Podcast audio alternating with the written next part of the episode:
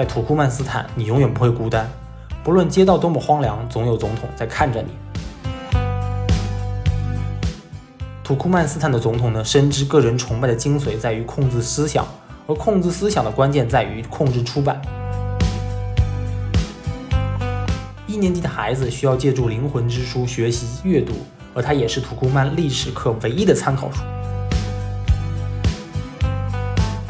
这本书在地球上赢得了千万人的心，现在要去征服太空了。威力巨大的原子弹和氢弹并没有让苏联帝国长盛不衰。很快，苏联解体，冷战结束，核实验也不再继续。辉煌过后呢，是无人问津的痛苦。欢迎收听《假装有用》，我是 C C。大家国庆节过得怎么样啊？有没有去哪里玩？不知道是不是还沉浸在假期的快乐当中，不肯上班呢？我发现啊，今年的国庆节不仅国内人山人海，国外也到处都是中国人的身影。压抑了三年的出国需求，在这一次的国庆节得到了彻底的释放。打开朋友圈，那叫一个精彩，去哪旅游的都有：泰国、新加坡、印度尼西亚、韩国、日本、尼泊尔、越南、缅甸、菲律宾、埃及、迪拜、卡塔尔、法国、德国、英国、美国、意大利、瑞典、瑞士、芬兰、挪威、奥地利、葡萄牙、西班牙、肯尼亚、坦桑尼亚。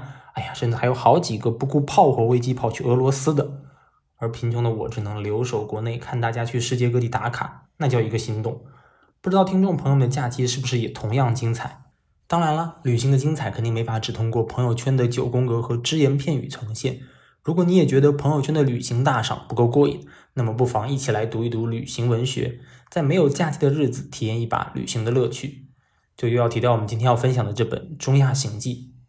那关于中亚呢？这两年这两年还有另一本非常火的旅行文学，就是刘子超的《失落的卫星》这本书，有太多人推荐过，我就不展开介绍了。刘子超却是非常精准地捕捉到中亚那种衰败的颓丧气质。在苏联时期，借助老大哥的体协，中亚五国尚能保持着一种制度下的体面；但在苏联解体后，中亚五国相继陷入内乱和独裁的漩涡，经济下行，民生凋敝，国家找不到出路，像是失去了方向的卫星，游离在世界之外。要理解这种失落的气质呢，就需要对中亚五国的社会面貌有一定的了解。这正是这本《中亚行记》的优势，它对中亚五国的历史、社会面貌都有更系统、详尽的介绍，让我们对这种对中亚一无所知的小白能够更好的理解为什么中亚会成为今天这样一颗颗失落的卫星。OK，下面让我们跟随这本书的作者艾丽塔·法特兰，一位八零后挪威人类学家，一起开启今天的中亚之旅。我们的第一站是土库曼斯坦。土库曼斯坦位于中亚五国的西南角，和伊朗、阿富汗接壤。大家可想而知，这是怎样的一个条件？它也是世界上最干旱的国家，同时是世界上最神秘、最封闭的国家。它的签证率平均拒签率有百分之八十，所以刘子超也是费尽心思，却未能够获得签证那百分之八十。在剩下的百分之二十当中，有心进入该国的游客，一般都会先到它的首都阿什哈巴德。这是一座大理石之城。总统府、各个政府部门、清真寺、学校都是由最好、最昂贵的大理石建造。它在二零一三年的时候，甚至获得了一项吉尼斯世界纪录。阿什哈巴德是世界上每平方公里最多的大理石建筑的城市。然后作者不无嘲讽地说道：“阿什哈巴德就是为了让游客惊叹而建的。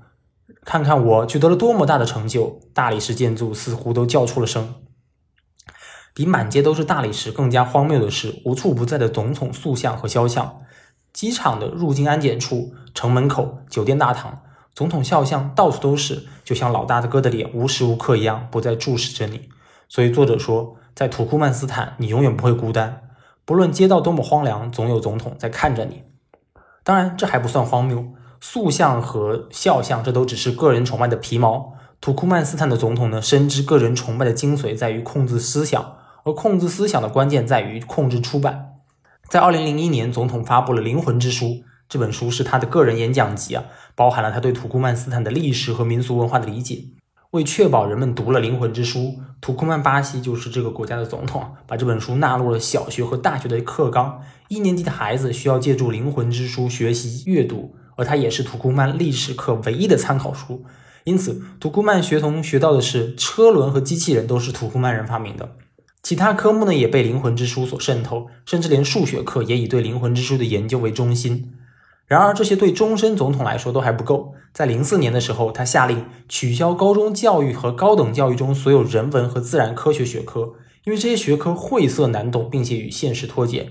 取而代之的是更适当的课程，比如在伟大的萨帕尔穆拉德土库曼巴西领导下的政治独立，萨帕尔穆拉德土库曼巴西的文学贡献，以及《灵魂之书》作为土库曼人的精神指导。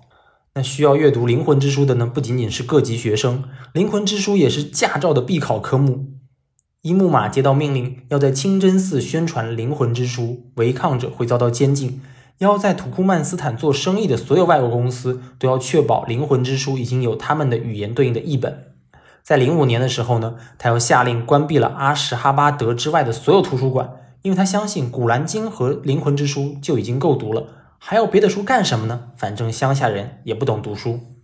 在同一年，《灵魂之书》的上卷有一艘俄罗斯火箭发射上了太空。这本书在地球上赢得了千万人的心，现在要去征服太空了。一家土库曼报纸这样评论道：“二零一六年，统治了土库曼斯坦二十多年的总统土库曼巴西终于去世了。如果说继任者和土库曼巴西有什么相同的话，那就是一样的好大喜功和独裁。”但新总统他喜欢在马背上证明自己，马呢是土库曼斯坦全民的爱好，大名鼎鼎的汗血宝马就是产自于此。每年的骏马大赛更是全民的狂欢节日，总统也会参与其中。顺便一提，这个比赛的奖金高达一千一百万美元。那关于这场千万美元的重大赛事，我觉得是整本书当中的最精华部分。我给大家念一下故事的经过。虽然有巨额奖金，但是发令枪响，马儿飞奔出去时，却感觉不到气氛有多紧张。在第一道弯时，其中一匹马已经领先了。奔入最后的直线跑道时，其他骑手小心地牵制着自己的马，防止他们跑得太快。距离终点线一百米时，总统领先了一个半马身的距离。人群疯狂欢呼，但当总统穿过终点线时，他在马鞍上微微动了一下。这个小动作让还在全速奔跑的马失去了平衡，踉跄着摔倒了。总统向前摔了出去，马儿站起身来跑开了，但总统还躺在沙子上一动不动。掌声稀落下来，紧随其后的马差点没踩中摔倒的骑师。当所有的马都飞奔过去，扬着尘土也渐渐落定时，一大伙穿着深色西装、身材魁梧的男子冲到跑道上，他们在总统身边围成一圈。但似乎没人知道该做些什么，于是他们就站在这儿围着这个国家元首。观众也站着，整个马场屏住呼吸，没有人说一句话。在目睹总统坠马的窘态之后呢，土库曼人民似乎比作者还更加不知所措。好在总统的伤势不算非常严重，在一段时间休整之后呢，他终于重新露面和大家打招呼，并且欣然接受了这一千一百万的巨额奖金。一时间。仿佛魔杖一挥，整个体制一下恢复了原状。很快便有了决定，刚刚发生的实际上从未发生。当比赛继续开始时，身穿深色西装的男人拿着名单在看台附近走动，一个一个把游客找出来。游客被告知要拿上相机，跟着保镖去主楼。到了那里，他们被强制删除了所有拍到总统从马上坠落的照片。后来我听说，比赛时外国记者被安置在一个单独的房间，摄影师被迫让新闻署的一个代表检查他们的储存卡。在此期间，穿红色长裙的女学生负责确认没有人偷藏储存卡。然而，肯定还是有人成功的把芯片带了出来，因为第二天 YouTube 上就呈现了一段揭露内密的视频。多亏总统的远见，幸好 YouTube 在土库曼斯坦被屏蔽了。因为土库曼人三句不离，多亏总统的远见，所以作者在最后耍了这样一个嘴皮子。非常有意思。那为什么土库曼人民能够忍受两任总统独裁和怪逼统治呢？那他们真的觉得总总统多么了不起，真的有多么远见吗？其实不然。一方面是因为没得选，土库曼斯坦拥有严密的监控系统，秘密警察和总统的私人保镖遍布全国，所有反对势力还没有形成气候，就会被扼杀在摇篮之中。另一方面呢，也是独裁者给的一些甜头。土库曼斯坦拥有丰富的石油和天然气资源，天然气的储备呢位居世界第四。政府利用石油和天然气的收入来补贴民生，这一点有点类似于低配版的沙特。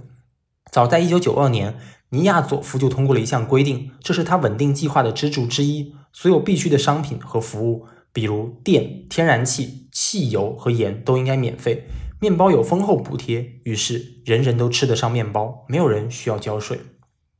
我不知道土库曼斯坦的总统们有没有读过《一九八四》，还是他们作为独裁者与生俱来的天赋？他们笼络民心的小恩小惠、控制意识形态和严密思想警察的制度，都让我相信《一九八四》是存在的。还好，它只在部分地区存在。离开土库曼斯坦后，我们第二站前往哈萨克斯坦，这是中亚五国当中面积最大、发展最好的国家。这里拥有土库曼斯坦所没有的一切：西餐、流行音乐、现代时尚的打扮。作者从土库曼斯坦来到哈萨克斯坦之后，仿佛从沙漠进入到了西方文明的绿洲。当然了，这里的绿洲只是精神意义上的，在物理意义上，哈萨克斯坦拥有三分之四的领土属于沙漠或半沙漠地带，是不折不扣的沙漠之国。茫茫戈壁，地广人稀，大家觉得适合干啥？没错，造原子弹。参观原子弹核爆实验地可能是哈萨克斯坦最有特色的旅游节目了。合适场地位于哈萨克大草原深处一个叫塞米巴拉金斯克的小城。作者这样写道：“冷战最黑暗的一章在塞米巴拉金斯克，每一声爆炸在地球的另一端，内华达沙漠和太平洋都有回响。那是美国人做试验的地方。两个超级大国这样搞了近四十年，这一切仿佛一场漫舞，一场白色蘑菇云形状的影子战争。”然而，威力巨大的原子弹和氢弹并没有让苏联帝国长盛不衰。很快，苏联解体，冷战结束，核实验也不再继续。辉煌过后呢，是无人问津的痛苦。至今，没有人全面统计过苏联在哈萨克斯坦进行的四百五十六次爆炸所造成的人员损失情况。放射性废料随着风雨扩散，弥漫在三十万平方公里的地区，共有两百万人或多或少受到辐射和爆炸所造成放射性尘埃的影响。可能是因为深知核武器的危险，美苏两大帝国主导核实验的科学家呢，都是坚定的反核人士。奥本海默，也就是原子弹之父，大家应该都比较熟悉了。最近上映的电影呢，也让我们对他的生平有更多的了解，明白他是如何成为一名坚定的反核人士。而在苏联呢，主导这场实验的科学家萨哈罗夫，同样也是反核人士。他甚至在爆破成功的庆烟庆功宴上就这样说道。因为我们所有的产品都能像今天这个一样成功爆炸，但永远只在实验场而不在城市里炸。干杯！他说完这句话之后，桌上鸦雀无声，大家都愣住了。然后实验项目的军事领导人聂杰林回应了一个笑话，调侃了一下萨哈罗夫，化解了这场危机。这时萨哈罗夫才猛地意识到自己参与了什么项目。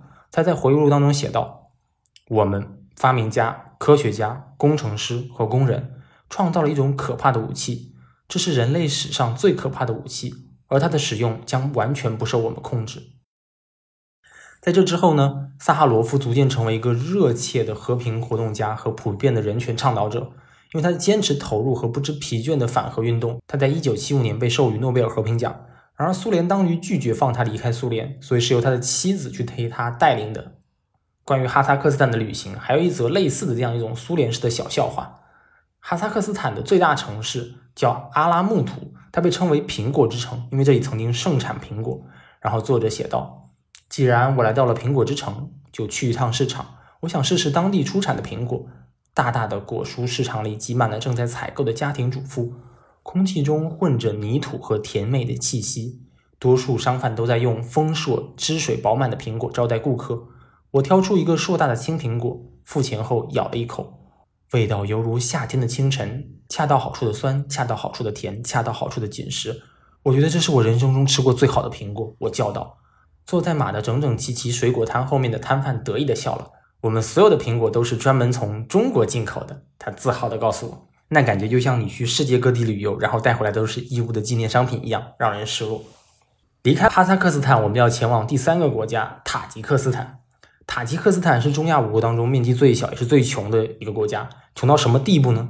就这个国家的经济主要是依靠男人们外出打工寄回来的回款支撑，就不像中亚其他国家有石油、天然气这样的资源。塔吉克一贫如洗，要啥没啥，所以但凡有点能力的人，不是已经离开了，就是正在筹备离开。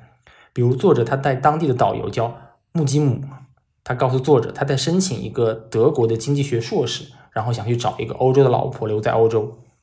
作就很诧异说：“那你在塔吉克的老婆怎么办？还有你即将出生的孩子，这不是问题。”穆吉姆耸了耸肩：“我找的新老婆，她没有意见，只要我寄钱回家就行。我一年起码会回来看他们一次。”那你在塔吉克斯坦有家小，你觉得你欧洲的老婆也没有意见吗？他为什么会有意见？穆吉姆困惑地看着我。我大多数时间都会和他们在一起。这在我们看来是多么荒谬、多么普信男的表达，但在当地人看来是一种很正常的现象。男人们外出打工，然后在那儿娶妻生子，慢慢的不再寄钱回来，女人们也不再过问，就当丈夫死了，一切照旧。贫穷是会造成价值观的扭曲的，也会造成很多荒谬的现象。比如说，就像土库曼斯坦有大理石之城一样，塔吉克斯坦也有它的面子工程。它的首都杜尚别拥有中亚最大的清真寺，可以容纳十五万人，而杜尚别只有八十万人。还有是中亚最大的图书馆，它可以容纳一千万本书。但是它只有一个大厅有书，其他书架都空了。然后为了不露馅，门口会有一个保安拦住每一个想进去的人。对不起，今天的图书馆关门了。对不起，关门了。今天我们关门了。现在才十点半啊！我抗议道。保安警惕地张望了一下四周。今天没电，他悄悄地说：“下次再来碰碰运气吧，或许明天我们就有电了。”这种脱离实际的面子工程，最典型的要素——塔吉克斯坦对全球最高旗杆的争夺。在零一年的时候。阿布扎比他定制了一根一百二十三米的旗杆，用来庆祝自己的国庆。然后约旦国王在零三年的时候定制了一根一百二十七米的旗杆，第二年又定制了一根更高的旗杆，比第一根还高出三米。零八年土库曼斯坦的首都阿什哈巴德呢，以一百三十三米的旗杆夺走了最高纪录。两年之后，阿塞拜疆又以一百六十二米的旗杆刷新了纪录。但是这份喜悦没有持续多久，因为塔吉克斯坦杀了进来。不到一年后。塔吉克斯坦巨大的国旗就在一百六十五米高的旗杆上飘扬。像阿布扎比、约翰、土库曼斯坦、阿塞拜疆，这些都是石油富国，是有钱去搞这种最高旗杆的竞赛的。但是塔吉克斯坦都穷成这样了，他哪来的钱呢？我觉得作者在告别之际的一个经历，或许能回答这样一个问题。他在离开塔吉克斯坦过海关的时候，一个海关官员要求检查他们的护照和车辆行驶证。然后司机就在护照里加了钱，海关官员拿走钞票，留下护照，一切都是如此自然，行云流水，全然没有顾及到门口的横幅上写着“让我们一起打击腐败，为更好的吉尔吉斯坦而奋斗”。现实就是这样的荒谬。过了海关，就到了吉尔吉斯坦了。这是中亚五国当中政治最不稳定、最混乱，也是最不安全的国家。对外，吉尔吉斯坦和乌兹别克斯坦有领土争议。对内呢，则存在严重的南北对立和民族对立。在吉尔吉斯坦南部有三分之一是乌兹别克人，乌兹别克人在传统上他是从事贸易还有手工业的，所以比从事这种游牧的塔吉克人会更加富有一点点。杂糅着民族、地域、财富等种种因素，两个民族是冲突不断的，政权呢也非常不稳定，叛乱和骚动是时常发生的。最近一次就在二零一零年四月，还造成了七十七人死亡和九百七十七人受伤。在这样一种贫穷的环境下呢，诞生了一种叫阿拉卡丘的抢婚制度，就是如果一个男人看上哪个女人，不需要去提亲，直接把她绑架了就好，然后强迫她嫁给自己。书里介绍了叶莲娜的故事，她和朋友布布萨拉同时被绑架了。叶莲娜呢，她坚持不肯结婚，并且谎称说自己已经有了男朋友，而且怀孕了，然后还威胁他们，如果不释放自己，就打电话报警。她因此能够躲过一劫。而布布萨拉呢就没有那么幸运了，她留下来嫁给了其中的一个绑匪。更让她感到难过的是呢，她的父母其实是这场绑架的同谋者。作者写道，在这里没有浪漫的传统，农村的男人除了绑架和强奸，根本不知道怎么找老婆。他们的祖父母是这么结婚的，他们的父亲是这么结婚的，村里的其他家家户户也是这么结婚的，整个家族都参与了这一传统。当男人带着他绑架来的哭泣的新娘回家时，祖母已经站在那儿准备好了白色披巾，年长的女性和亲眷负责施加心理压力。我们也是被绑架的，我们也哭喊，但接着我们有了孩子，这就忘了。你看看现在，我们有儿女，有孙子，有漂亮的房子。男人对女人的痛苦无动于衷，他们认为哭也是传统的一部分，不明白他实际就是在遭受痛苦。如果一个女人失去贞操，那就等同于终身无期徒刑了，那样她就别无选择，只能结婚，即使这个男人没碰过她。他也担心回到父母家以后没有人娶她了。正是因为社会和心理压力很大，多数女人会留下来。根据当地的少女庇护所协会的数据，有超过百分之九十的新娘迫于社会压力会选择和绑架者在一起。在一千五百个抢婚的男人当中呢，只有一个会被判刑，而且处罚非常的弱，大约会被罚款八千元人民币左右，然后限制活动三年。这个处罚比偷羊的惩罚还要轻。就像我们前面说到的，贫穷会造成价值观的扭曲，或者说贫穷会限制我们对更高道德标准的追求。如果连饭都吃不上了，道德有什么用？那反过来说，如果能吃上饭，做一点不道德的事又怎么大不了了？作者介绍他在认识的第一个吉尔吉斯坦人，他说：“我遇到的第一个吉尔吉斯坦人乌布赖莫夫，甚至跟我大谈特谈他多么会占国家的便宜。他一边大笑一边告诉我，他正在拿失业救济金。虽然他拥有两家杂货店，他声称这不是他的主意，而是补助发放官建议的。他达成了一笔交易，乌布赖莫夫每年拿十个月的失业补助，剩下两个月归难民官员。这对他们来说是双赢。”吉尔吉斯坦的廉洁指数啊，在一百七十七个排行国家当中排第一百五十名。即便已经如此惨不忍睹了，这个排名还是比作者将要去的下一个国家乌兹别克斯坦还要高。乌兹别克斯坦在多数这类的排名当中都稳居不败之地。最后一站，让我们来到这个不败之国乌兹别克斯坦。关于入境乌兹别克斯坦，作者还有一点小小的心得。他说，如果你想从吉尔吉斯坦去乌兹别克斯坦，推荐你在棉花收获时节穿过边境。通常情况下，队伍要延绵几英里。假如运气不佳，你可能要等上几个小时，没完没了的手续，等待还是等待。而在棉花收获季，整个边境差不多都是你一个人的。为了防止躲避每年的公共劳动节，乌兹别克斯坦的边境会对所有人关闭，只对外国油矿通行。每年秋天，成千上万的医生、教师、护士、官员和其他公职人员以及大学生都会被召集起来去摘棉花。这是一个从苏联时代保留下来的老传统。唯一不同的是，在苏联，大部分采集是由机器完成的，而现在主要是手工采摘，因为没有人维护和修理机器。因为花期非常短，一百四十万公顷的棉花需要在秋季繁忙的几个星期里采摘完成，这几个星期的食宿都得自费。许多人只好将就睡在露天或冰冷拥挤的地板上。在苏联时期，乌兹别克斯坦就是棉花生产重地。苏联发现乌兹别克斯坦的地理条件特别适合用来种棉花，所以几乎所有的集体农场都种的棉花。无花果和西瓜种植园、麦田和花园里的作物被连根拔起，被美国棉花取代。棉花一望无际，棕色的棉花短径一公里一公里的向远处延绵。每年秋天，它们都将化作低矮的云滴。从1965年到1985年，短短二十年间，乌兹别克斯坦的耕地面积几乎翻了一倍。河流被改道，然后引进棉花的种植园。河水淹没了田地，渗入并破坏了土壤。因为沙漠贫瘠的土壤下含有大量的盐沉积物，当水渗透的足够深，到达盐沉层基层的时候呢，盐就会开始慢慢被抬升到土地表面。于是土壤附上了一层薄薄的白色晶体。风将晶体吹散，人们呼吸时就会吸入盐。